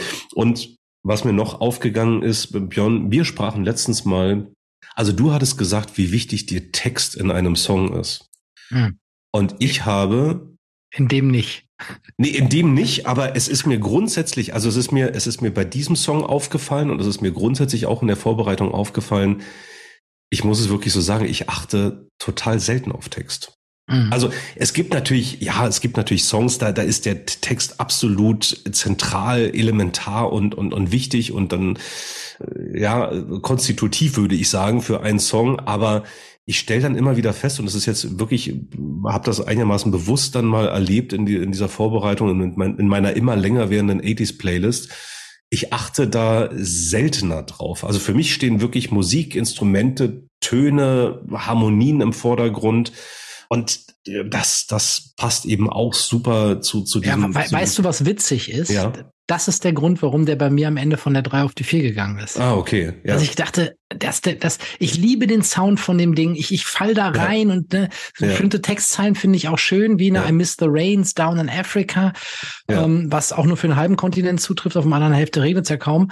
Ähm, aber ne, so, so, mancher Text äh, in dem Song, wenn ich dann ein paar Mal reingehört habe, dachte ich echt so, Alter, Leute, oh, ja. Also schon harter Tobak, aber der Song ist trotzdem schön. Es fängt denn damit an, dass du das eigentlich dass du irgendwie einen Song über einen ganzen Kontinent singst Ja. als Liebeserklärung, ist ja schon irgendwie abstrus. Ne? Also als Ja. ob man jetzt irgendwie in einer amerikanische Band einen Song über, über Europa singen würde, wie schön es da ist und dass man da unbedingt Ja. wieder hin muss. Ne? Also das Hm. würde man als jemand, der hier in Europa lebt, auch nicht nachvollziehen können. Na, vor allen Dingen, der Song ist ja der Legende nach so entstanden, ähm, dass, dass ähm, David Pake irgendwie, äh, ich glaube, UNICEF-Werbung gesehen hat über, über die, die Hunger- und Dürrekatastrophen der, der frühen 80er. Und das hat ihn so mitgenommen, dass er, dass er irgendwie seinen Beitrag leisten wollte und hat er einen Song geschrieben, ohne irgendwie in Afrika gewesen zu sein. Also er hat einfach nur diese, diese Werbung oder vielleicht diese Kurzdoku gesehen und das hat ihn so erschüttert. Und äh, da hielt sich dann, äh, also ich glaube, er hat das selber mal in einem Interview gesagt, ähm, so dieser Satz, White Boy who's never been to Africa äh, writes a song about Africa, so. Mhm. Und auch die eigenen Bandkollegen, als er den Song dann vorgeschlagen hat, als er dann endlich mal mit dem Text vor, äh, fertig war, da gab's jetzt nicht nur Begeisterung. Also die haben, glaube ich, so ein bisschen Nee, die- zurückhaltend. Die fanden den, glaube ich, ganz schön scheiße, ne? Ja, und dann hat er sich aber, naja, zum Glück hat er sich durchgesetzt Ja. und äh, damit äh, einen der äh, großartigsten Song der 80er Jahre geschaffen. Meine Nummer zwei. Was gehen wir jetzt schon auf die Zielgerade, wa? Ja, Hm. Und die Okay. Luft dünn da oben. Es gibt noch drei, drei Chancen, ähm, um Michael Jackson zu nominieren. mhm. Schauen wir mal, ob es jetzt passiert. Genau. besten Dirty Diana war die Anweisung. Wir haben 100 Leute gefragt. Ich kann schon mal sagen, es ist nicht Michael Jackson. Uh. Bei mir. Ähm, Daniel, wir haben ähm, dramatischerweise außerhalb des Podcasts telefoniert die Tage. Mhm. Da kam mir bei der Recherche zu dieser Folge eine Idee für ein neues Thema einer Dreipod-Folge. Mhm. Micha, du erfährst das jetzt also auch. Top drei Alben der 80er müssten wir also auch mal machen, weil Unbedingt. der Song, den ich jetzt nominieren werde, da könnte man eigentlich gleich das ganze Album nehmen. Und es ist nicht Es- Michael Jackson. Es ist nicht Michael Jackson, jetzt den man ich- wahrscheinlich. Jetzt Ja, bin ich gespannt. EAV? ja, genau. Das ist dann bei der deutschen Variante, ne? Bei der. Nein, Ja. denn und ich habe mich ganz schwer getan damit. Was nimmst du von dem Album? Nimmst du My Hometown? Ah, das ist eine Ah, Ballade, hm. fast schon. Nimmst du den Kracher-Hit schlechthin, Mhm. der auch so heißt wie das Album, Born in the USA? Das war so Aber klar. ich habe gesagt, nein, ich nehme was anderes. Ich nehme Dancing in the Dark von Bruce Mhm. Springsteen.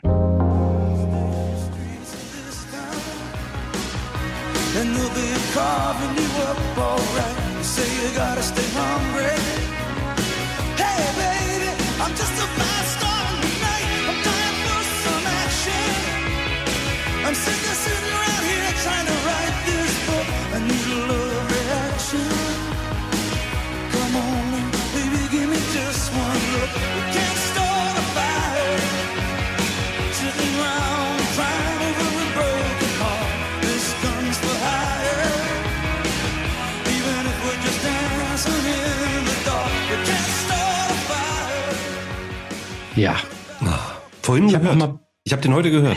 ich habe den heute auch gehört. Der lief Ja. nämlich auf der Baustelle im Radio. Ach, du, du enttäuscht mich nicht, Björn. Also ich habe äh, ich hab auch auf Bruce Springsteen bei dir getippt. Also sehr schön, super. Sehr, sehr geil. Ja. Aber mit dem Song hätte ich jetzt nicht gerechnet. Gibt ja da einige Kandidaten. Ja, Ja, das es gibt stimmt, einige, es gibt einige Kandidaten und es war auch ein langer Entscheidungsprozess.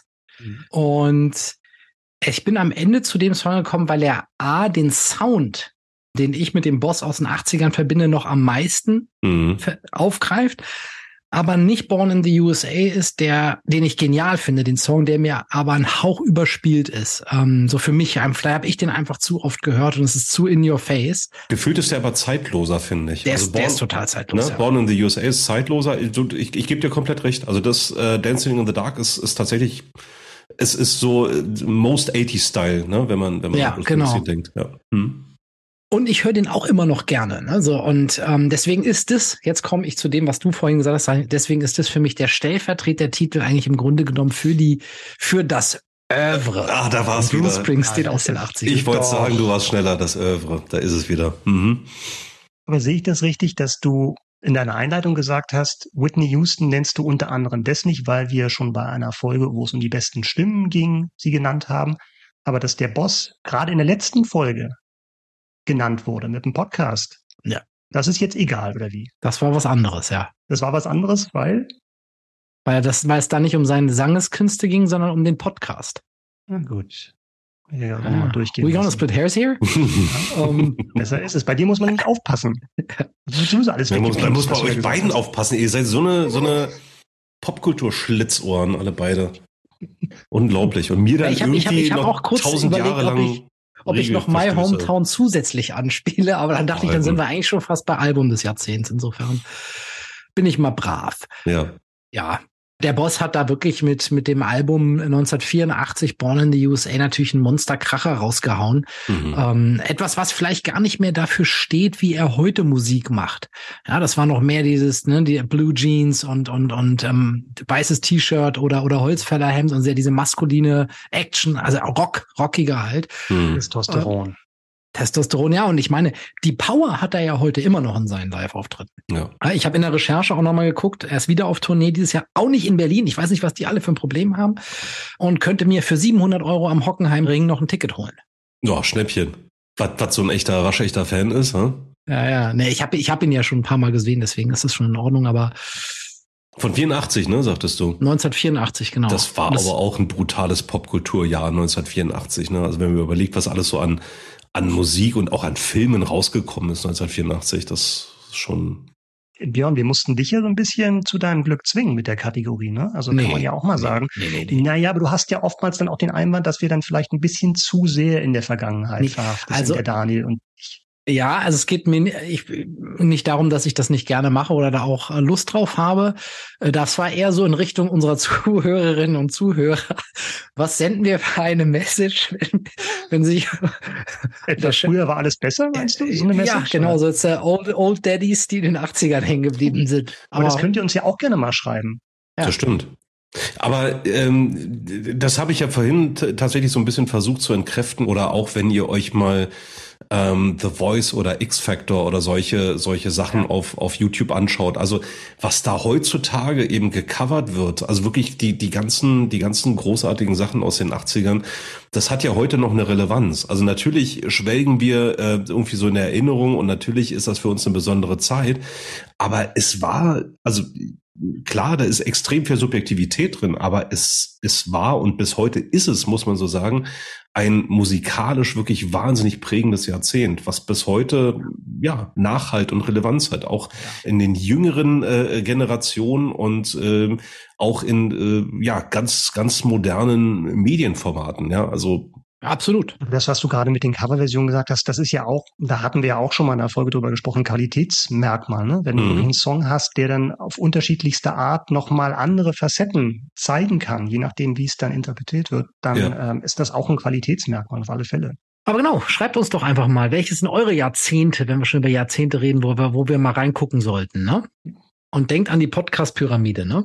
Schreiben ist noch nicht ganz oben. ja, Me- Meldung at 3pod.de. und lasst mal ein Abo und ein Like da. So sieht's aus. Und kommt in Björns Programm. Genau. Geile Wahl, Björn. Gefällt mir.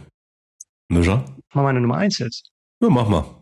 Meine Nummer eins ist von einer Band, die zur gleichen Zeit drei verschiedene Leadsänger hatte. Und davon gibt es, glaube ich, nicht so viele Bands. Also Beatles, da haben ja auch drei Leute gesungen. Bee Gees?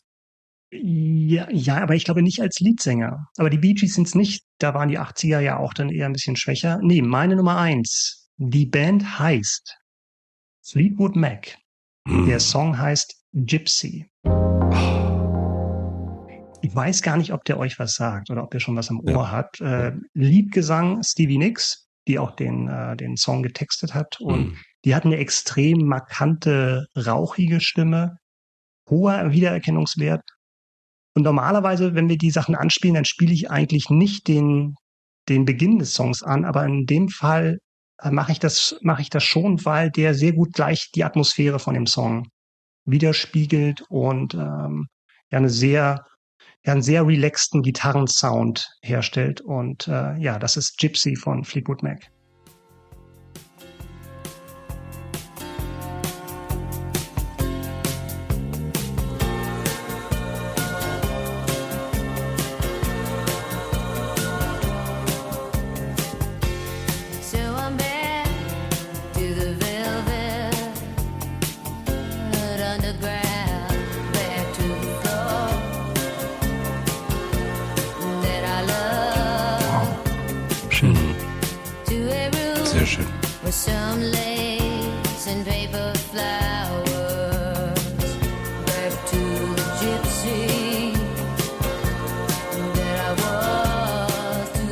Micha, Mensch, Also, das ist eine Überraschung. ist wirklich eine Überraschung. Also, Careless Whisper, da hätte ich, hätte ich drauf kommen können. Fleetwood Mac hätte ich bei dir, Nee, krass. hätte ich nicht vermutet. Ja, das ist eine Überraschung, weil es tatsächlich bei mir, also ich habe den auch schon in den 80ern, ich bin ja noch mal ein, zwei Monate älter als ihr. Ich habe den auch in den 80ern schon wahrgenommen, der ist von 82 der Song.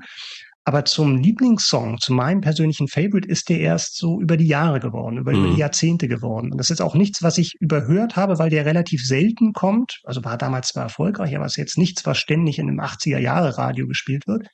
Und das hat, glaube ich, auch dazu geführt, dass der immer sich noch immer so gut gehalten hat bei mir. Und was den so besonders macht oder warum ich den so liebe, ist tatsächlich diese, dieser Kontrast zwischen diesem ganz laid-backen Gitarrensound, der fast schon so ein paar Country-Einflüsse hat, Mhm. Und dann trotzdem dann diese, diese Power in der Stimme, die sie hat, die natürlich dann in späteren Strophen dann noch mehr zum Vorschein kommt, aber ähm, ja, Stevie Nicks ist tatsächlich dann wirklich eine Stimme, die heraussticht und ähm, ja, ich habe den tatsächlich dann in den in den vergangenen Jahren wirklich lieben gelernt, den Song, so dass er es bei mir auf die Eins geschafft hat. Äh, ich muss wirklich, ich muss wirklich sagen, dass ich völlig überrascht bin. Ich, Ja. Also äh, erstmal habe ich selber äh, Fleetwood Mac überhaupt nicht auf dem Schirm gehabt jetzt für diese Sendung. Mhm. Ich hätte niemals gedacht, dass das bei dir die Nummer eins ist für die 80er Jahre. Aber ein richtig, richtig schön klang das gerade und also auch, auch muss ich mir direkt nachher mal nochmal in Gänze anhören. In Gänze ist das äh, das wichtige Wort, weil am Ende kommt ein unglaubliches Gitarrensolo, was jetzt vielleicht nicht, was jetzt kein Heavy Metal Gitarrensolo ist, sondern halt im, im Stile dieses Songs, den wir gerade den Mhm. Anfang gehört haben. Ne? Aber unglaublich, wie dann wirklich auch mit mit mit Rhythmen dann wird dann praktisch das die Solo-Gitarre wird zur Rhythmusgitarre. Lindsey Buckingham, Wahnsinn, was er da spielt. Tatsächlich auch eine Sache, die ich bei den äh, bei den Top-Gitarren-Soli auf der Longlist gehabt hat. Also äh, da lohnt sich tatsächlich mal den ganzen Song zu hören und ähm, es gibt keinen keinen schlechten Teil in dem Song. Ich habe in der Vorbereitung tatsächlich äh, häufiger Fleetwood Mac gehört und habe festgestellt, dass es Musik ist, die ich total gut, total lange hören kann. Ja. Und jetzt, wo ich gerade in meine 80s Playlist gucke, entdecke ich auch Fleetwood Mac mit Everywhere. Haben ja auch schon viele, viele gute Sachen in den 70ern gemacht, aber auch in den 80ern wirklich ein paar sehr, sehr schöne Songs äh, gehabt und Gypsy, es ist eine, ist eine richtig, richtig gute Wahl. Aber es, ist, es ging mir wirklich so, ich habe das so gehört und dann, dann habe ich da noch reingehört und da noch reingehört und dann war ich da auch in so einer Fleetwood Mac Rotation plötzlich drin. Und ich kann es ganz, ganz lange total gut hören. Jetzt, ich würde jetzt nicht sagen, dass ich da der, der riesengroße Fan bin, aber ähm, es ist eine super Band und richtig, richtig tolle Musik. Ich würde jetzt auch nicht, würde mich jetzt auch tatsächlich nicht als Fleetwood Mac Ultra bezeichnen. Ne? Also das ist dann so ein paar Ich Sachen, wusste nicht, dass es das gibt. Es gibt ja auch die Arte Ultras. genau, Helene Fischer Ultras. Aber, Ja. aber so ein paar Songs und vor allen Dingen der. Das war auch so eine Sache, wo ich mich selbst überrascht habe, ne? dass der Song nicht nur in der Top 3 ist, sondern tatsächlich in der, auf der 1 ist. Direkt mal hier in die Playliste reingepackt für Manjana. Für Manjana. Freundin von dir? Aber Micha, wa wa warum, also wo wir das Thema jetzt schon ein paar Mal angesprochen haben, warum bei dir nicht Michael Jackson? Das war tatsächlich eine, eine Frage, die ich mir ganz früh gestellt habe. Nicht warum, äh, warum nicht Michael Jackson, sondern die Frage, also das war mein erster, mein erster Go-To-Gedanke war von wegen, okay, meine, meine Lieblingskünstler aus den 80ern. Da muss Ja. doch was dabei sein eigentlich. Mhm. Ja. Äh, Da werde ich doch als erstes fündig, dass ich sage von wegen, die haben geile Alben gemacht und da hat der Michael Jackson war ja dann durchaus auch Vorreiter. Äh, da muss doch was dabei sein. Aber das war nicht das Kriterium tatsächlich. Mhm. Sondern dann haben sich andere wirklich weiter nach oben geschoben. Natürlich hat Ja. er auch geile Songs gemacht, aber das hat dann tatsächlich nicht fürs Treppchen gereicht bei mir. Größer als die 80er? Das war meine Überlegung, tatsächlich. Nee, so habe ich nicht gedacht.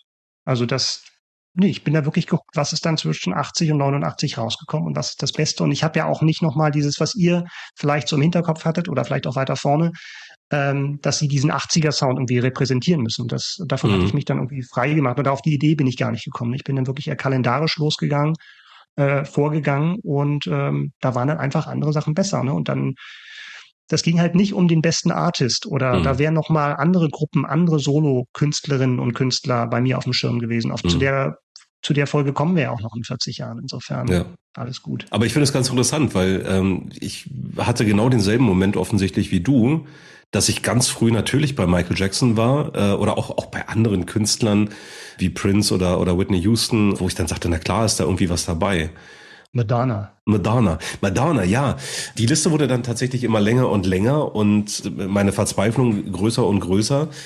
Und dann war es tatsächlich so, dass ich, dass ich irgendwann für mich entscheiden musste, wie gehe ich denn jetzt vor? Und dann war es wirklich dieses, was, was drückt für mich, was repräsentiert für mich bestmöglich die 80er Jahre? Und vielleicht ist der eine oder andere Michael Jackson-Fan, ähm, und ich will jetzt gar nicht die Diskussion aufmachen, wollen wir Künstler von Werk trennen? Müssen wir Künstler von Werk trennen bei Michael Jackson? Das ist ja auch nochmal eine echt schwierige Frage. Die können wir vielleicht irgendwann mal ausdiskutieren. Aber erstmal, erstmal nur auf die, auf die 80er eben bezogen, war dann mein Gedanke, nee, da sind Songs dabei, wenn ich nur aufs Werk schaue, die sind vielleicht wirklich größer als die 80er. Und dann gibt's da andere, die, die dieses Jahrzehnt einfach nochmal deutlich besser. Aber was heißt genau größer als die 80er? Also sind's denn deine Lieblingssongs aus den 80ern oder nicht? Das ist ja eigentlich, das müsste doch eigentlich die Frage sein. Und nicht, ob Michael Jackson zu groß ist für diese Kategorie oder dass er eine eigene Kategorie verdient oder was auch immer. Ja. Dieses Hintertürchen lasse ich mir einfach mal. Also ich würde sie, Mhm. ich würde sie, ja, ich würde sie anders einsortieren, aber wenn ihr mich auf meine, meine liebsten Michael Jackson Songs anspricht, äh, dann wären das Songs aus den 80ern definitiv. Ja. Okay. Speed Demon und so. Selbstverständlich. Und The Way You Klar. Make Me Feel und Absolut. mhm. Liberian Girl. Just Good Friends. Mhm. Völlig unterschätzt. Absolut. Top 3 unterschätzte Michael Jackson Songs. Hast Ach, du denn. Michael Jackson auf der, auf der Eins, Daniel? Nein, so, Björn, Björn du ist weißt klar. doch, was jetzt kommt. Du weißt doch, was auf die Nummer 1 gehört, Björn. Sitzt du gut und Wenn fest? das und nicht dein Ernst, oder? Das Bin ich- kann bin- nicht sein. bin ich Das schon kann dran? nicht sein. Bin ich Du schon dran? traust lieber da. Du Bin- traust lieber da. Micha, bin ich schon dran? Darf ich schon? Das wäre, das wäre Ja, ja, wirklich. Wahnsinn. Das wäre Wahnsinn. Das wäre krass. Ah, Warum schickst du Björn in die Hölle? Warum schickst du? Ach ja, Nein, nein, nein, ach, das war 90er, dachte ich. Das war 90er. Also nee, Und wir wollen Deutsch. jetzt nicht, nein. Also wir bleiben mal beim Thema. Wir atmen mal kurz durch, ja, bleiben mal beim Thema. Jetzt wird's hart. Es ist nicht Michael Jackson. Es ist auch nicht Phil Collins, Björn. Das ist Genesis. Meine Nummer eins habt ihr auch nicht auf der Liste. Definitiv nicht, da bin ich mir ziemlich sicher. Meine Nummer eins ist aus dem Jahr 1983 und mit diesem Song grüße ich meine große Schwester. Oh.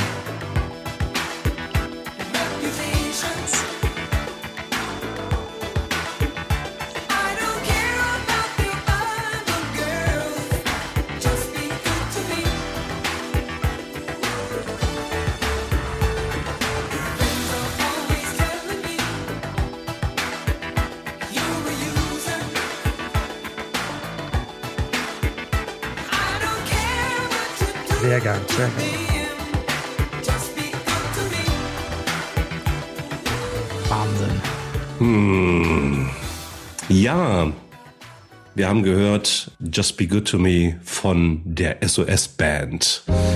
Und selbstverständlich lasse ich nur die neun Minuten und neun Sekunden lange Version gelten. Die müsst ihr einfach hören. Das ist, das ist äh, so unfassbar gut, was da musikalisch einfach wieder drinsteckt in diesem Song. Das begeistert mich so dermaßen. Da ist wirklich feinster R&B drin. Man, man hört irgendwie noch so diesen Disco-Sound aus den späten 70ern. Dann aber auch dieser, dieser staccato-artige Bass-Sound, also was für diesen Funk sorgt in diesem Song. Aber dann eben halt irgendwie auch diese Synthesizer-Flächen, wo man weiß, jo, das ist irgendwie 80er. Wie es halt eben charakteristisch für dieses Jahrzehnt war. Diese lange Version, eben neun Minuten und neun Sekunden lang, die ähm, hat auch ein mega geiles Bass-Solo. Also auch so mit ganz harten Bass-Slaps, wie man das eben auch so aus den 80ern kennt. Also ich würde sagen, auch Markenzeichen dieses Jahrzehnts. Ja, ich weiß nicht, könnt ihr mit diesem Song was anfangen? Also ähm, Hell yeah. Hell yeah, SOS-Band. Absolut. Ja. Ja, ja. Ich habe nicht damit gerechnet, dass du den tatsächlich so weit oben einsortierst. Ja, Aber ja, umso, umso mehr bin ich natürlich beglückt. Also es ist ja, ich bin ja eher der äh, Just the Way You Like It Typ, ja. aber trotzdem ein richtig geiler Song und ja, eine sehr spannende Phase in der Musik. Ne? Also Disco ist vorbei. ja. Man hört aber trotzdem noch, wie du schon gesagt hast, man hört immer noch, wo es herkommt. Und dann halt dieser 80er Jahre Fang. Super geile Wahl. Also die waren ja auch wirklich mitverantwortlich für den Erfolg der TR-808 Drum Machine von, von Roland. Und tatsächlich, ich habe Wer euch, kennt sie nicht? Wer kennt sie nicht? Ich habe euch eine mitgebracht. Natürlich sagt euch der Name nichts, wenn man sich nicht irgendwie so äh, intensiver damit auseinandersetzt, aber den Sound, den Sound, den kennt ihr und ähm, da wette ich mit euch. Ich spiele das einfach mal an.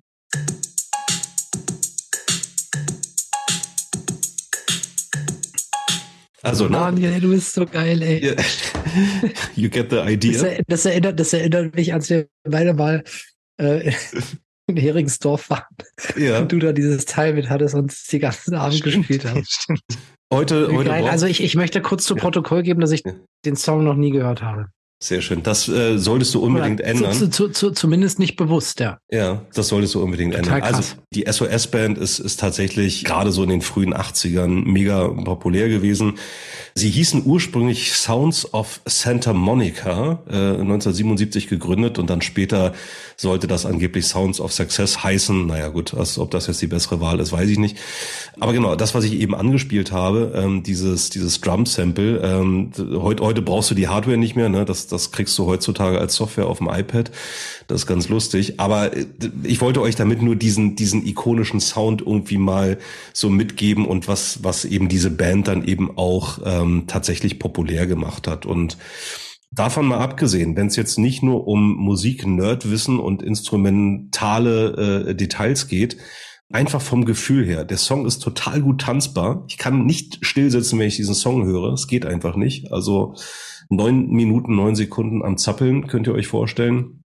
Naja, also ansonsten, äh, Micha, du hattest es bei Careless Whisper erwähnt, wenn man, wenn man dann mal auf den Text achtet, und mittlerweile mache ich das dann ja dann trotzdem mal bewusst, wenn ich mich daran erinnere. Ähm, also auch hier geht's äh, vielleicht darum, dass ähm, der, der besungene äh, Mann da jetzt nicht der, der aller treueste und und in, in, integerste äh, ist, aber äh, trotzdem hat dieser Song dann äh, zwischen den Zeilen eine sehr schöne Message oder was heißt zwischen den Zeilen, es wird dann auch genauso ausgedrückt, life is all about taking chances und ja, allein deswegen meine Nummer eins, Schön. just be good to me. Sehr, sehr gut. Cool. Ja. Nochmal eine richtige schöne Überraschung hinten drauf. Mhm. Ein Ja. paar Überraschungen heute dabei. Keine Überschneidung, habe ich festgestellt. Das stimmt. Kein Michael Jackson. Ja, Michael Jackson, schwerer Schlag für Gregor. Tut mir leid. tut mir Das ist auch krass, hätte leid. ich, hätte, hätte ich auch nicht gedacht. Das, also, hätte ich nicht gedacht, dass Also- ihr beide das nicht nominiert. Ja, ich hoffe, ich habe mich einigermaßen überzeugend da rausgequatscht, aber weiß ich nicht. Hm. Hm. Hm. Wo wir schon, also nee, nein, bevor wir zu Feedback kommen, äh, wir müssen noch ein bisschen aus der Longlist feuern. Habt ihr was aus der Longlist? Pass auf, Björn, damit ich dich nicht enttäusche, wel- welchen Song ich wirklich auf der Longlist habe, dann kannst du jetzt sagen, was du willst, ist Easy Lover. Von Philip, Philip Bailey und Phil Collins. Ja, schön. Ne? Gut. Mega, mega Schade, geil. schade, dass der es nicht geschafft hat. Hört euch mal wieder Easy Lover an. Also ist auch so ein vielseitiger Song, ist wirklich richtig, richtig geil. Habt ihr noch was so, Longlist im Köcher? Nee, ich bin zufrieden mit meiner Top 3. Hab da eigentlich Oh. jetzt nichts weiter. Ich bin ra- im Reinen mit mir. Ja, ich Ja. muss auch nicht vorneweg irgendwie fünf andere Songs nennen, die ich dann doch nicht nenne. Nee, Mhm. Ja. reicht mir. Ja, Björn, du noch irgendwie was? Dass du mich ja irgendwie über den Schädel jetzt- ziehen willst? Ja, ich würde mich ja am liebsten jetzt meine ganze Longlist über den Schädel ziehen. aber, Platz 12. aber ich habe wieder viel schöne Musik gehört im Zuge der Recherche, sagen wir es mal so. Ja. Und ich, ich habe ja vorher schon mir die Freiheit genommen, das Ganze in den korrekten Rahmen zu setzen. Ich freue mich jetzt schon wirklich sehr auf die deutsche äh, 80er das Top wird auch 3. brutal.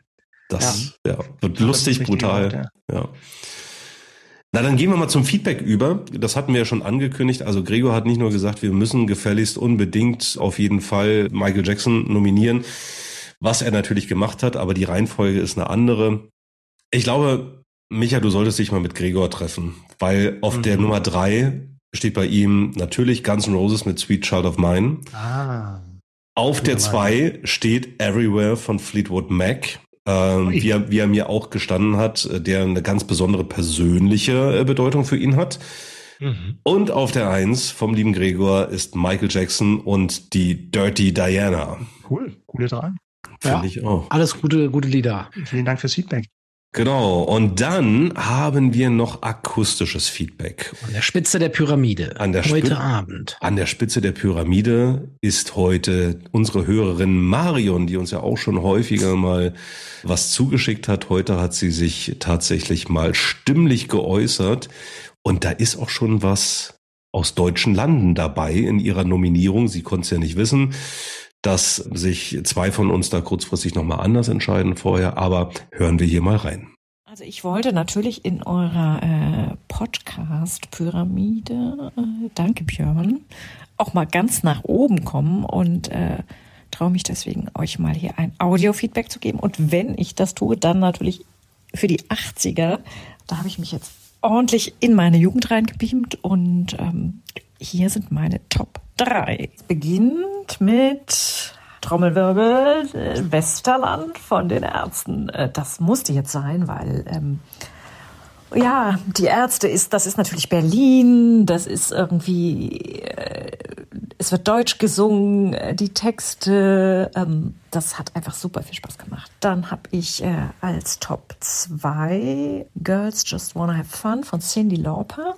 Mir ist halt sofort die Szene, wo sie schrill, wie sie aussieht, irgendwie äh, weggeht abends und der Vater dort steht und äh, so ein bisschen mit dem Zeigefinger äh, den Kopf schüttelt und ähm, ja, das kennen wir alle so ein bisschen aus den gutbürgerlichen Elternhäusern und äh, ja, also Cindy Lauper hat natürlich auch richtig viel Spaß gemacht und äh, gehört deswegen hier hin und äh, als meine Nummer eins habe ich ähm, Tainted Love von Soft Cell, weil das einfach auch irgendwie, das ist 80er Jahre Disco und das ist dieser melodramatische Mark Armand und ähm, ja, also das ist mein äh, Feedback und ähm, ich wünsche euch weiter viel Spaß beim Podcasten und ähm, bin gespannt auf die nächste Folge.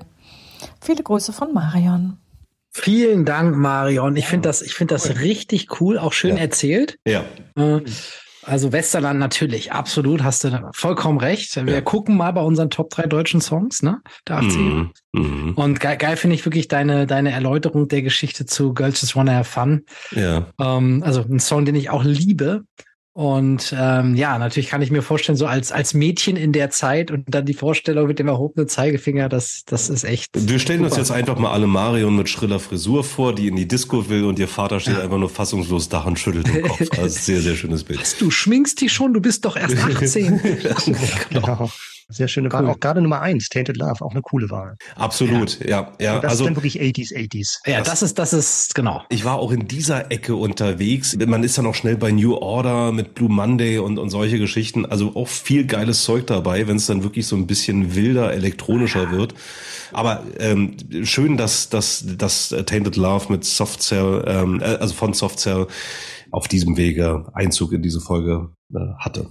Ich hätte auch noch Feedback von, von dem lieben Max, nicht zu verwechseln mit Maximilian. Äh, Ja. Max hat es noch nicht ganz auf die oberste Stufe von Björns Pyramidensystem geschafft. Also nur mitgeteilt. Äh, Ich werde das jetzt Vorstufe. mal übernehmen als, genau, als, als Medium praktisch. Auf Platz drei hat er nämlich The Police, Every Breath You Take. Mhm. Ja, Ganz Max. klassisch, ganz, ganz klassisch. Ja, Ja. sehr gut. Geiler Song. Kann Das, ist, das, ist, das ist unser Max. Auf Platz zwei Tears for Fears. Mhm. Everybody wants to rule the world. Ja. Nicht ja. schaut. Mhm. Ähm, auch geiler Song. Ja. Finde ich auch absolut berechtigt auf der 2.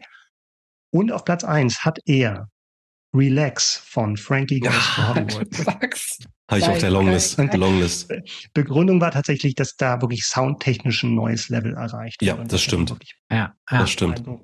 Also auch da auf Text darf man nicht achten, weil der ist fast nicht vorhanden. Also irgendwann später kommt dann nochmal sowas wie eine Strophe, sowas ähnliches, Ja, aber das reicht zumindest, um obszön zu sein. ja, allerdings. Aber da hat Max völlig recht. Also soundtechnisch war da echt, das war auf einer neuen Stufe.